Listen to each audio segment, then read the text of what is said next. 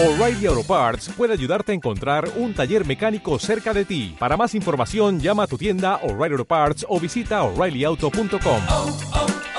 O'Reilly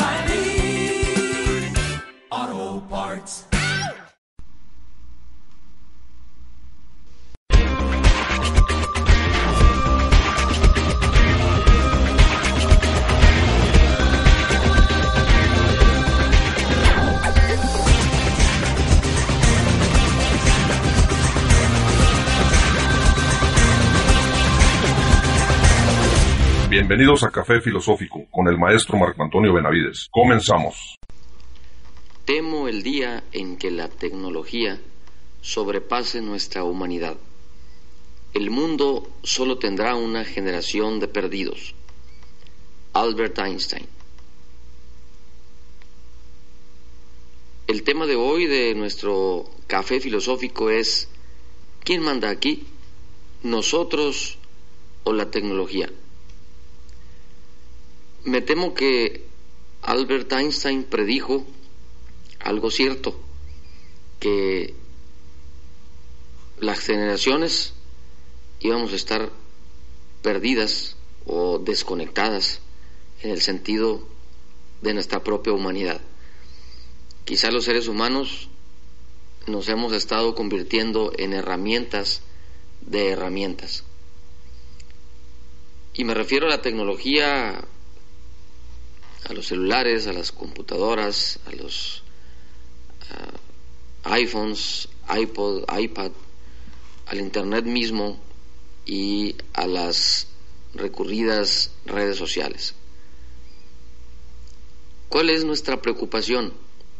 Nuestra preocupación es que nos deshumanicemos, como si hubiéramos instaurado una nueva religión, la del ídolo del chip de silicio de la cibernética. Y en ese sentido es la preocupación. De tal forma que nosotros nos hemos enajenado con la tecnología y nos ha llevado a la deshumanización quizá, o nos puede llevar a este término, porque nos aleja de nuestra esencia humana o nos puede alejar de nuestra esencia humana. Lo más preocupante es que nos convirtamos en piezas de toda una maquinaria tecnológica, porque podemos ser tratados como una parte de la tecnología. Y no somos accesorios de la tecnología, somos los sujetos que manejamos a la tecnología. Ojalá que ella no nos maneje a nosotros. Obviamente no estoy en contra de la tecnología. Al contrario, pienso y siento que es una herramienta fundamental para la educación, para el desarrollo y sobre todo para buscar la felicidad en el ser humano, siempre y cuando no veamos a la tecnología como un fin, sino como un medio. Nos ha aportado muchísimas cosas la tecnología y el progreso ha avanzado constantemente en toda la historia de la humanidad.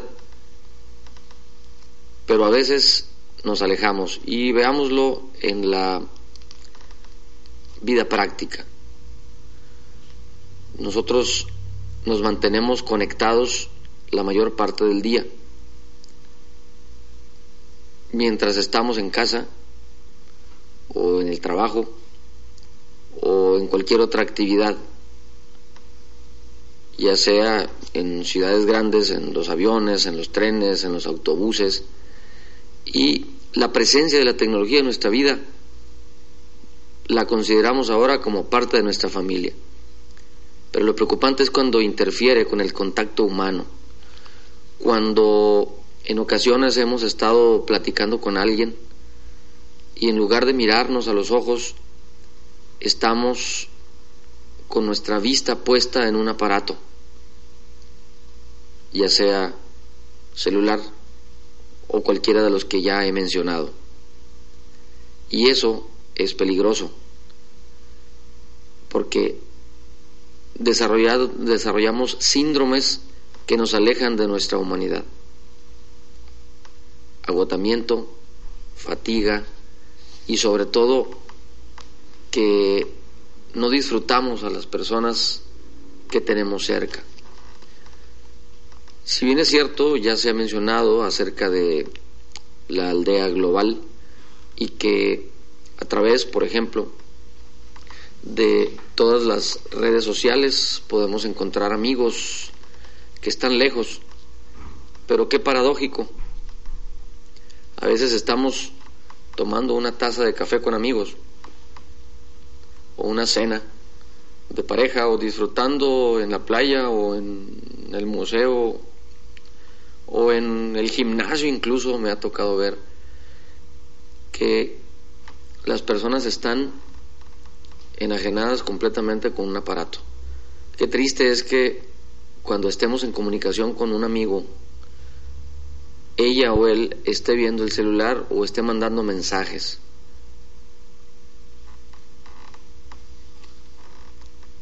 Lo problemático aquí es que sentimos que nuestros amigos lejanos están cerca, pero los que están cerca los mandamos lejos cuando hacemos eso. La dificultad estriba entonces en establecer un justo medio, como lo diría Aristóteles. In medium est virtus. En medio está la virtud, en el equilibrio no en los extremos.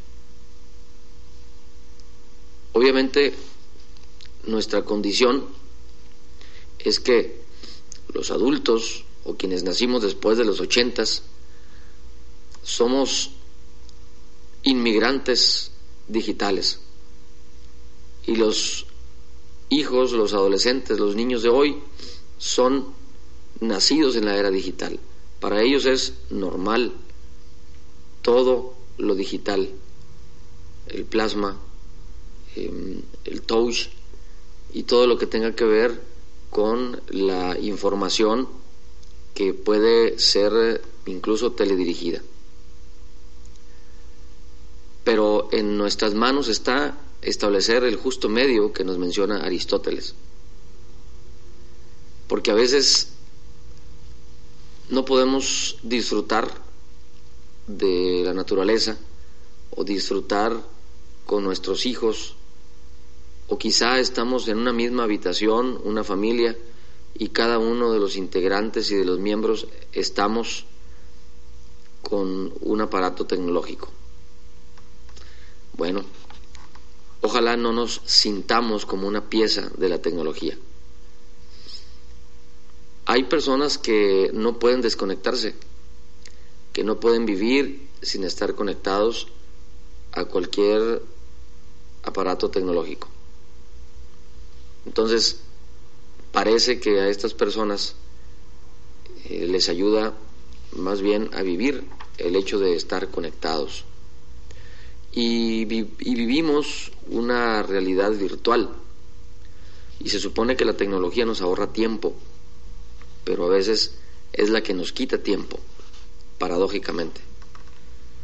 Y esta realidad virtual no coincide con nuestra realidad terrena, la que estamos viviendo en verdad. Entonces aquí tenemos un reto de satisfacer nuestras propias necesidades, pero estableciendo un equilibrio. Y curiosamente este avance rápido tecnológico quizá nos ha puesto una trampa, porque si bien es cierto que nos ahorra tiempo, pero nos quita tiempo. Aquí vale la pena reflexionar. ¿La tecnología dirige nuestra vida o nosotros dirigimos a la tecnología? Puede liberarnos de nuestro enfado, la tecnología. Nuestros niños se pasan mucho tiempo utilizando los juegos electrónicos. Como digo, no estoy en contra de ellos, pero sí en el uso racional y regular de ellos. como seres humanos estamos en esta condición y en esta historia. Aquí nos tocó vivir y somos parte de la historia. Lo importante es que la tecnología la utilicemos nosotros a ella y no ella a nosotros. No nos convirtamos en personas que tengamos a un ídolo o a un Dios como ídolo, el caso de la tecnología.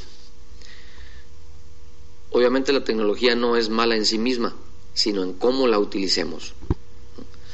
Que no nos deshumanice. En un momento determinado, cuando se hablaba de los medios de comunicación, se decía de la televisión, que era como la distractora de la realidad. Giovanni Sartori ya en su, en su libro de eh, Lomo Videns trata el tema y en, un, y en un momento de la historia pues pensamos en que la televisión tenía sus propios riesgos. Cualquier dispositivo tecnológico tiene sus propios riesgos dependiendo de cómo lo usemos. Les decía, muchas veces estamos reunidos en familia o entre amigos y en lugar de platicar entre nosotros, la tecnología se convierte en una barrera. Y bueno, está en, en nosotros el poder regular este asunto. Práctica filosófica. La práctica para este café filosófico, como recomendación, es en momentos determinados de nuestro día, desconectémonos. Desconectémonos del celular, desconectémonos del iPod, del iPad, del iPhone y de cualquier otro aparato o dispositivo tecnológico. En el momento de la comida disfrutemos de nuestra familia, disfrutemos de un momento sin ningún dispositivo. Un día determinado, al fin de semana quizá, desconectémonos para entrar en diálogo con nuestra propia humanidad, con nosotros mismos, con nuestras personas, las que tenemos al lado. Gracias por escuchar Café Filosófico. Hasta la próxima.